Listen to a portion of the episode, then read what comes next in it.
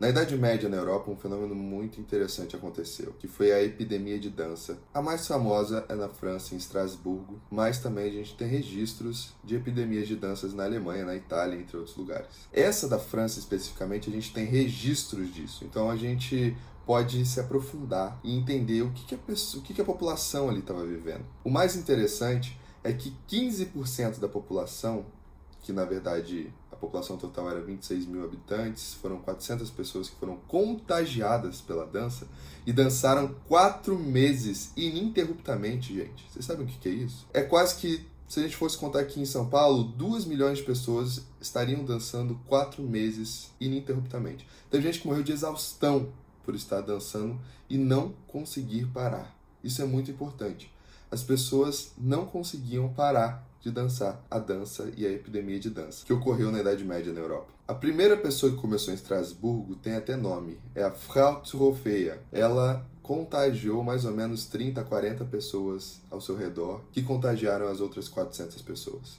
É muito interessante isso. E o mais interessante é que as autoridades não acharam nenhum fungo nos alimentos, não acharam é, nenhuma droga psicoativa ou qualquer outra coisa. Ou seja, eles acabaram desconsiderando que é algum fungo, alguma coisa e falaram que era a maldição de um santo. Sim, naquela época as pessoas entendiam que os santos podiam rogar e mandar maldições para as pessoas. E sabe o que é muito interessante? Se a gente for fazer uma arqueologia né, é, cultural desse santo, que era o São Vito, o padroeiro dos dançarinos, e o padroeiro também hoje, se a gente for ver da síndrome do pânico, a gente vai entender que São Vito tem uma homologia, ou seja, uma semelhança original de gene, de estrutura arquetípica com a divindade Pan.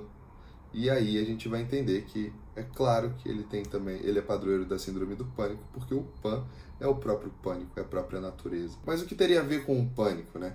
Na verdade, a gente está falando de uma sociedade que é altamente cristã que estava reprimindo toda a sua natureza, e aí a gente vai entender que Pan ele tem uma oposição a Cristo, né? Porque enquanto um está com os pés pregados na cruz, o outro está dançando freneticamente, ele nasce dançando, e ele é a natureza per si, né? Ele é a natureza por ele mesmo. Ou seja, a dança, né, da a epidemia de dança na Europa, ela foi nada mais nada menos do que a natureza querendo sair freneticamente. E aí eles apostaram o tudo, porque não tinham nada.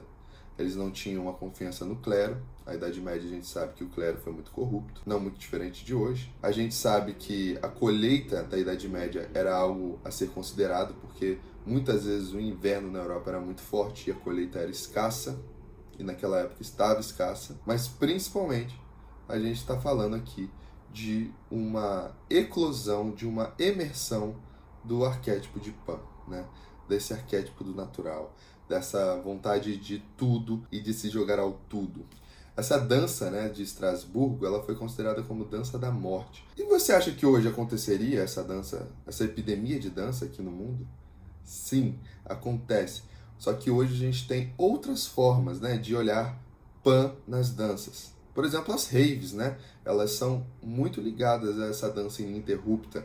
É claro que tem hora para acabar hoje. Elas não têm o mesmo impacto que teve na Europa da Idade Média. Mas também não só essa, a gente tem alguns fenômenos chamados bareback e as Covid pares, que são pessoas que vão tentar contrair ou o vírus do HIV ou o vírus do Covid em festas, dançando, fazendo sexo, entre outras coisas, para estar na frente diante da morte, diante da dança, diante do, do mistério que é a morte, que é a dança e que é Pan, que é a natureza em si. Esse fenômeno eu aprofundo ainda muito mais no meu livro que vai ser lançado em breve.